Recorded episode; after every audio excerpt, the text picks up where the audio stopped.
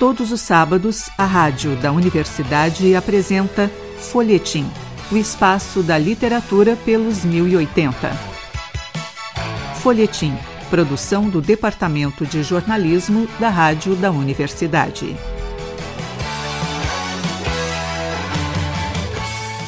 Olá, ouvintes. Eu sou o jornalista Pedro Palaoro e apresento a partir de agora o Folhetim. No programa de hoje, recebemos o escritor Miguel da Costa Franco, ele que já publicou crônicas, contos, poesias e roteiros audiovisuais, chega também agora ao seu segundo romance. Hoje batemos um papo com ele sobre o livro Filha do Dilúvio, que sai pela editora Libre. Miguel, muito bom recebê-lo aqui no estúdio virtual da Rádio da Universidade e do Folhetim. Igualmente, Pedro, um prazer falar para a Rádio da Universidade. Eu sou filho da URGS também e tenho muito orgulho dessa nossa universidade pública gaúcha. Miguel, como que está sendo uh, lançar agora esse teu segundo romance? Agora contando uma história, né, que traz uh, à tona crueza, assim, da desigualdade social brasileira e muitas das contradições sociais que a gente tem há muito tempo, né, na verdade já. Mas como que tá, foi para te contar essa história, né? Trazer para a literatura esse tema, né? Pedro, um pouco, eu, eu, eu gosto um pouco de, de abordar temas que a gente, de certa forma, transita por eles é, no cotidiano, né, é, convive com eles é, habitualmente, mas que vão se distanciando da gente aos poucos e a gente vai tendo uma certa frieza no trato. Né? É, quando eu coloco isso na voz e na vida de personagem, é, a impressão que eu tenho é que há um processo de reumanização do, dos personagens e dos temas, né? E esse tema da desigualdade social, e especialmente é, o meu livro tem como coloca em, em contraponto dois universos, né? O universo da filha de uma faxineira e o universo do filho de um juiz, é, que em determinado ponto da história se conectam e, e convivem, né? É, ao, ao transformá-lo em relações pessoais, é, esse processo se torna muito interessante, nos faz refletir muito sobre, sobre a nossa participação como indivíduos nesse, nessa responsabilidade coletiva sobre temas relevantes, né? como é o caso, especialmente, desse livro dos moradores de rua, né? que eu chamo no livro de O Povo das Ruas, o contraponto entre o povo das ruas e o povo das casas. É, de certa forma, eu já fiz um pouco isso no meu com outro tema, no meu primeiro romance, que era Imóveis Paredes, também dei uma entrevista sobre ele para a Rádio da Universidade na época, é, em que aí o, a questão era a, a, a cidade, o desenvolvimento urbano e a forma como nós, como indivíduos, acabamos colaborando para um conjunto que não interessa a todos. Né? Enfim, o caso da, da, da desigualdade social dos moradores de rua é um caso que está se agravando violentamente nos últimos anos. A gente está assistindo, né? as ruas de Porto Alegre estão, estão cheias de, de novos moradores de rua com essa crise atual. E embora nós estejamos num, numa época de pandemia e a própria o lançamento de obras dessa natureza fica muito restrito pela dificuldade de, de convívio social, né? Eu achei que esse livro já estava na gaveta desde o ano passado. Eu disse, bom, vamos botar para frente, a vida segue, né? Sabe-se lá por quanto tempo nós vamos viver nessa, nessa condição. Vamos botar na rua e vamos vamos botar o assunto em pauta. Eu acho que é importante, se eu tiver o mínimo de condição de, de promover alguma visibilidade sobre esse tema a partir do meu romance, eu vou ficar satisfeito. Miguel, é, uma questão que chama atenção no teu romance é a questão da, de como não romantizar, né, é, a questão da pobreza e a própria desigualdade social e as relações humanas, né, que e aí eu digo romantizar sem a, né, tirando do, da questão do romance, né? É evidente que é um romance, é uma ficção, mas sem tornar, sem naturalizar, né? Essa essa pobreza, o que acontece muito quando a gente vê na, na ficção, quando quando vem o tema da pobreza à tona, ele se torna algo naturalizável, né? Como que, como que é a gente tratar isso, né? Tu acha que uh, a, a crueza da, da tua linguagem também tem um pouco a ver com a tua experiência no audiovisual, por exemplo? Olha, eu, a minha escrita está muito permeada pelo audiovisual. Até esse dia eu estava conversando com uma amiga cineasta. acho que esse livro é perfeitamente filmável, né? Porque eu acho que a própria escolha de a própria escolha de personagens, a própria escolha de, de lugares, locações é, do romance, ela ela está um pouco permeada por essa minha experiência anterior de audiovisual. É, mas a questão, eu acho que a questão fundamental, eu, eu acho que todos os personagens desse livro, eu de certa forma sou um pouco impiedoso com todos eles. Não tem romantização de nem da na classe média presente nem dos nem dos moradores de rua, né? Todos são pessoas com suas histórias e seus seus é, com as qualidades e seus defeitos, né? Como de resto, é, eu penso que assim somos todos nós, né? É, até há uma coisa que me chama a atenção no livro, algumas vezes isso me, eu me questionei um pouco, é, é que muitos deles têm atitudes bastante contraditórias, né? Começam puxando para um lado e terminam agindo pelo outro, né? E aí eu acho que isso é perfeitamente humano. Nós não somos seres coerentes e lisos e retos nas nossas ações. Eu acho que, no fim, isso acaba sendo um mérito do livro. Tenho recebido bons feedbacks sobre essa construção de personagem. Sim, sim, com certeza, com certeza. Miguel, a, a questão da, da cidade é uma questão que, que aparece sempre né, nas tuas histórias, né? E essa é uma questão que eu vejo como interessante, por exemplo, nesse cenário de pandemia, a gente tem uma população de rua crescente, né? Uh, como que como que tu vê Porto Alegre como um cenário, né? Uh, como um bom cenário para ficção, independente se ela for visual ou, literária, né? Ô Pedro, a gente acaba escrevendo sobre o que conhece, né? Eu, eu eu moro em Porto Alegre desde os 10 anos de idade, para cá, criança ainda. Desenvolvi toda a minha vida adolescente, jovem, adulta aqui, né?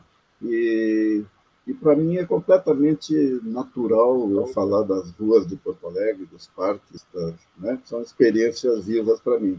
É, um amigo que mora em Salvador me, me questionou isso: será que as pessoas de fora de Porto Alegre vão se se situar bem no teu livro, né? eu disse, olha, a gente quando lê um romance do Philip Roth, Paul Auster, a gente transita por, por, por Nova York, Nova Jersey, sem ter nenhum problema com referências de lugares, né?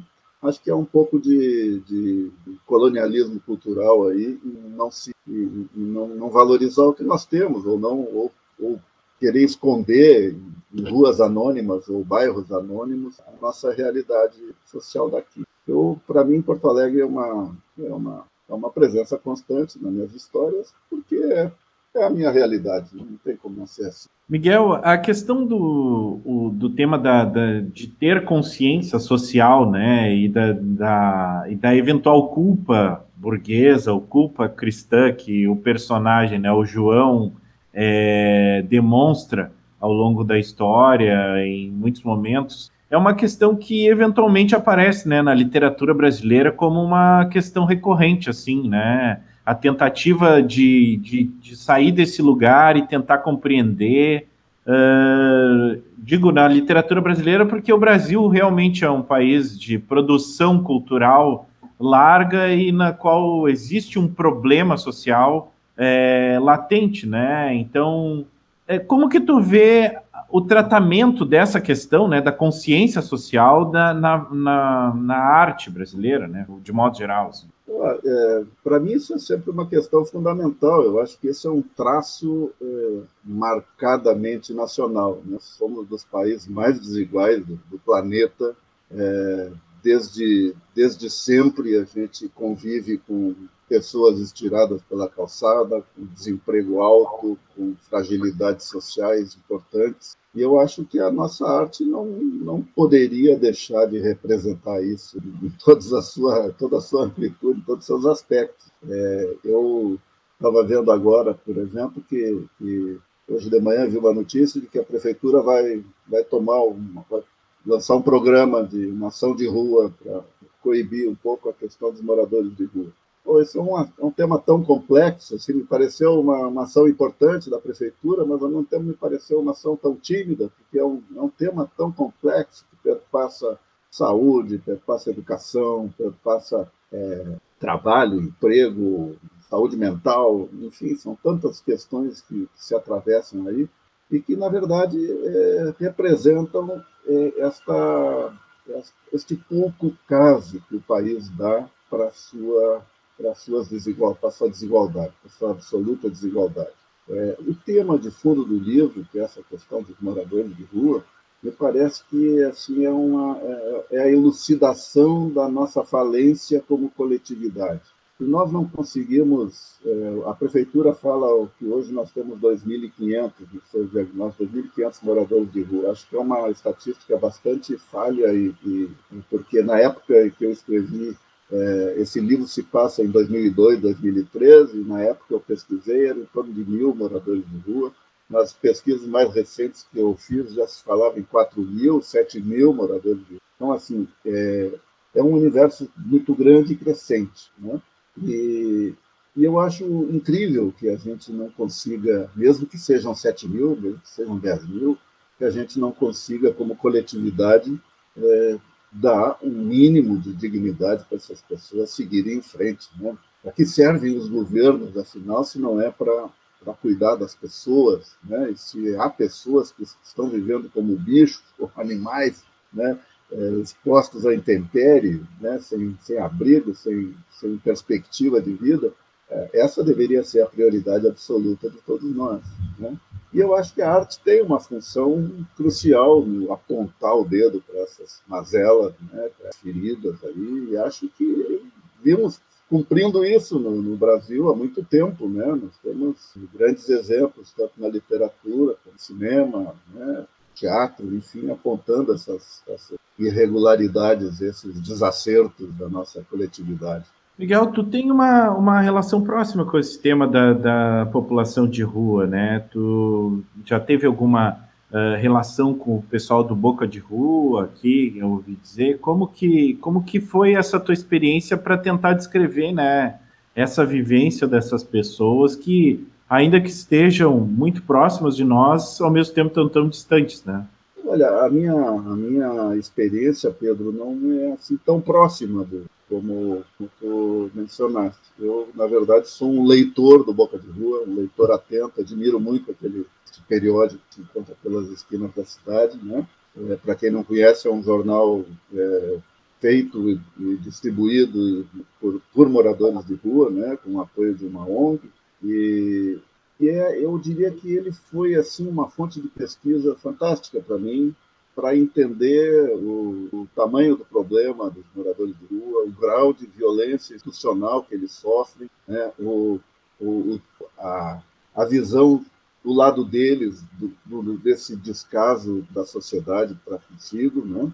E, e, no meu livro, na verdade, eu, eu fui um pouco ousado, porque em tempos de, de discussão de lugar de fala, eu não sou a pessoa adequada para falar em nome de moradores de rua e nem me propus a fazê-lo. Né? O meu narrador nesse livro é uma pessoa de classe média, como eu, e a visão que ele passa é uma visão de classe média sobre o tema. Mas é, o Boca de Rua foi uma fonte de pesquisa imprescindível. Né?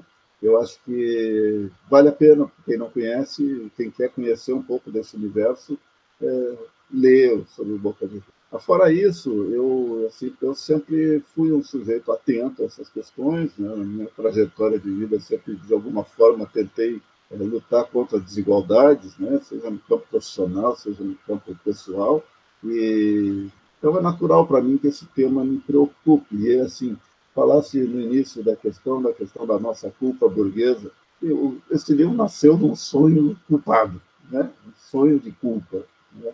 E, e, eu acho que essa culpa é salutar. Assim, precisamos resolver esse assunto, precisamos né, olhar para ele de frente. Né? Enfim, a culpa nem sempre é uma coisa cristã e, e, e mal, e, que não seja bem-vinda. Né?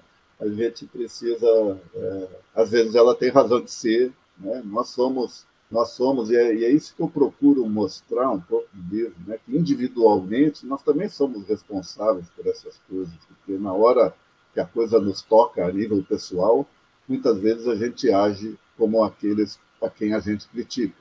É, eu falei que esse, nasceu de um sonho, esse, esse livro, e, mas também nasceu de uma experiência ruim minha. Né? É, eu estava em Portugal, situação, é, andando por uma calçada em Porto, na cidade do Porto, e estava um dia feio, chuvisquento, e tinha um mendigo estirado na calçada, né, meio, meio descoberto, provavelmente bêbado ou drogado, né, e eu e eu brasileiramente apenas o contornei, né?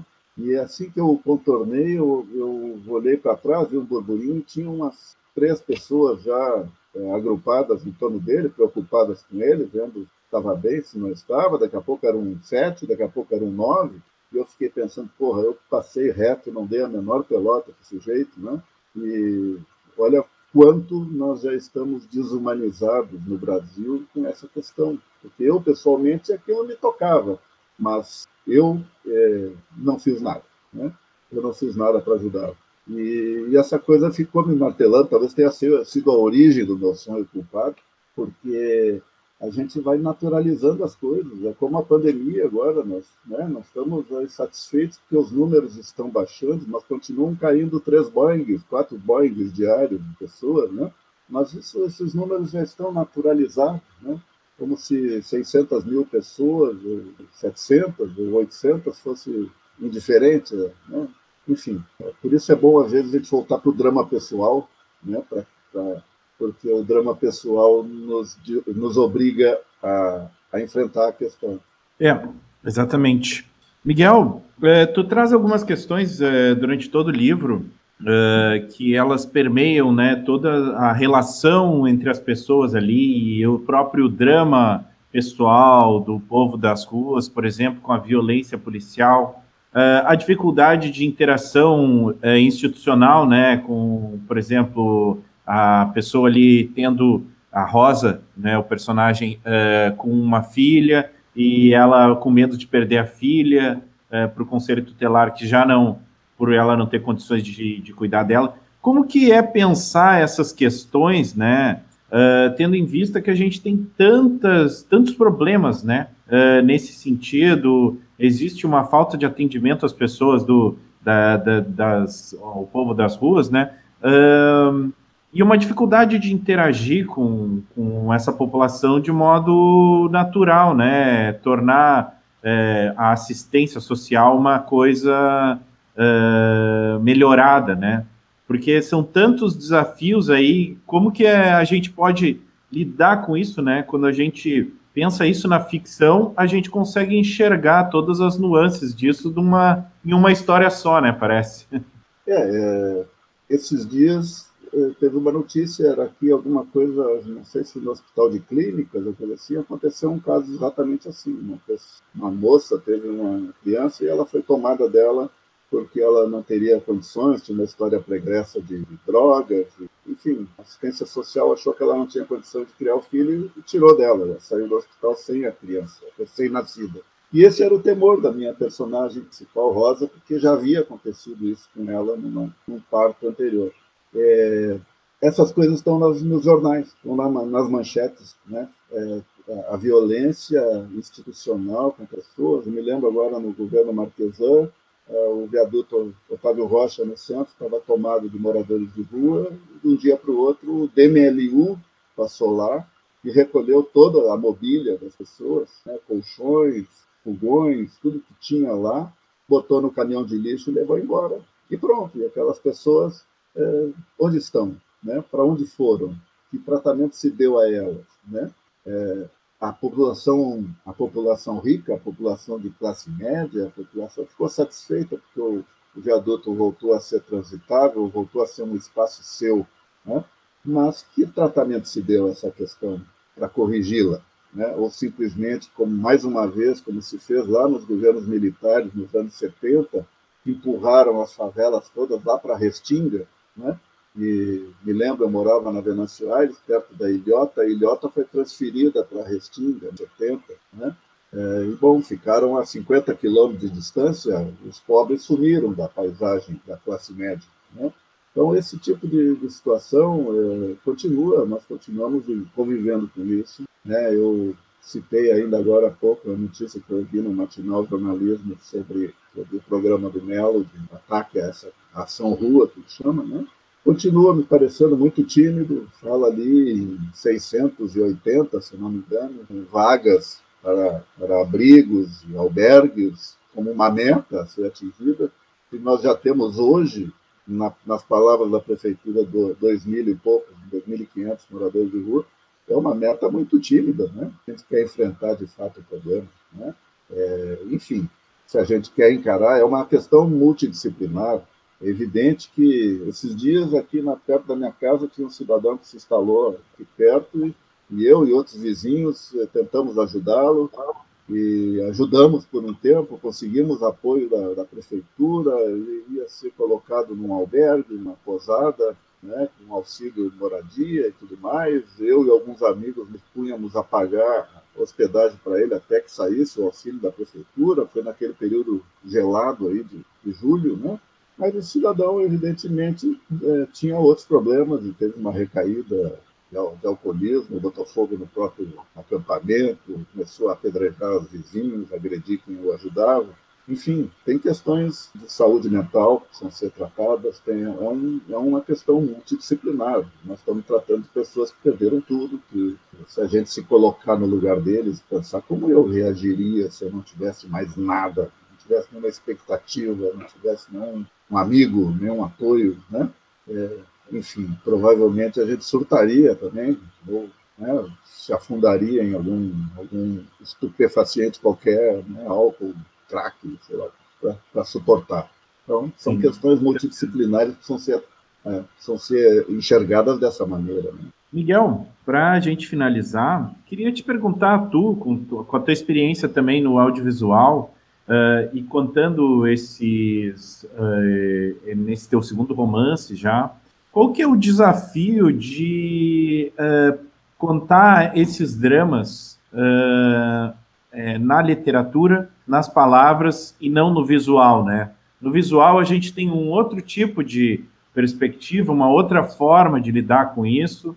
Uh, só que, embora tu traga muitas dessas características do teu texto, né, ainda assim é uma outra plataforma, uma outra forma de tu lidar com esse drama, né? Como que é para ti lidar com cada um uh, desses modos de contar as histórias? Olha, são, são coisas, uh, embora pareçam é, semelhantes, são bem diferentes, né? Ela, audiovisual, a gente está contando uma história em imagem, tem que pensar em imagens, não tem reflexão, não tem o fulano pensando, né? Se, se eu botar o, o, fulano pensando, vai ficar um filme chatíssimo, cheio de offs, né? Cheio de, de, enfim, ninguém vai gostar do ritmo que ele vai ter, né?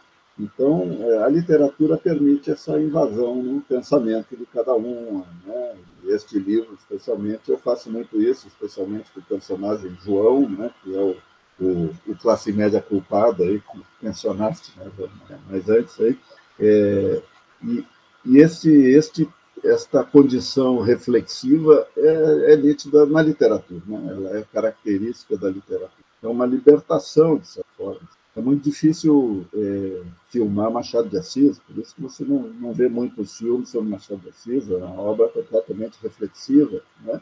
É, então, são, são linguagens bastante diferentes. Né?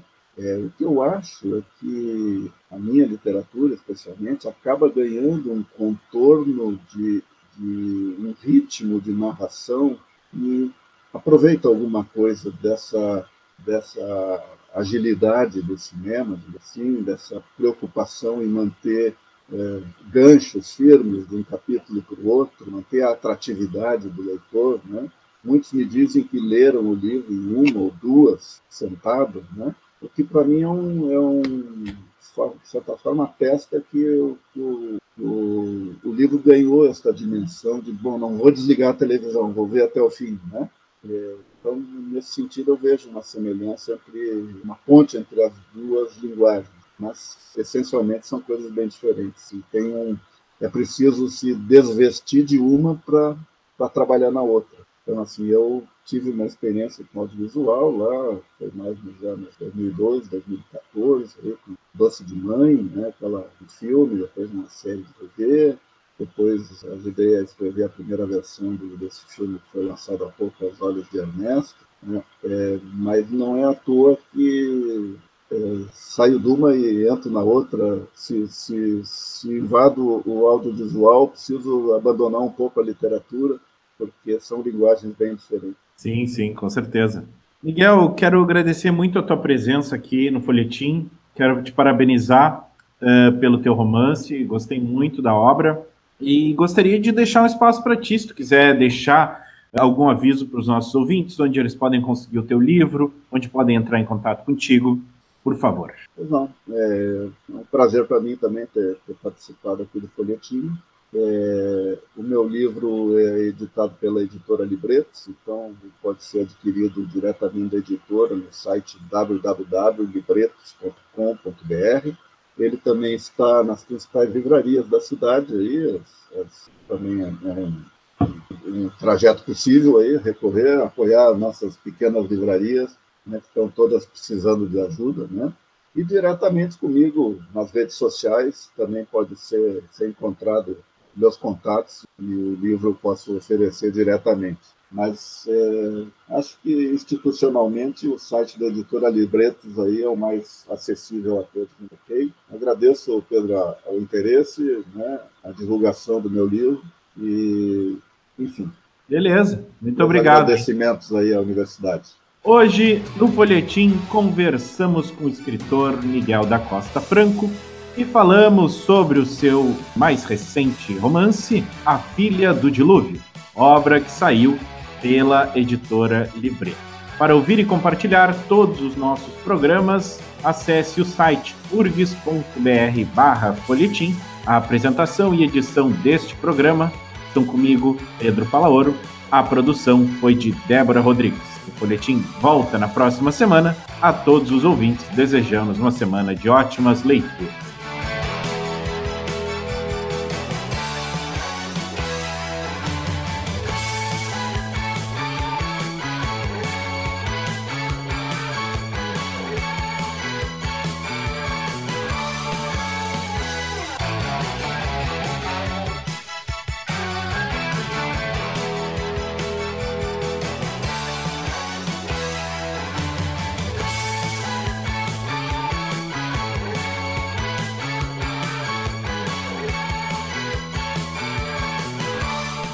Folhetim, produção do Departamento de Jornalismo da Rádio da Universidade.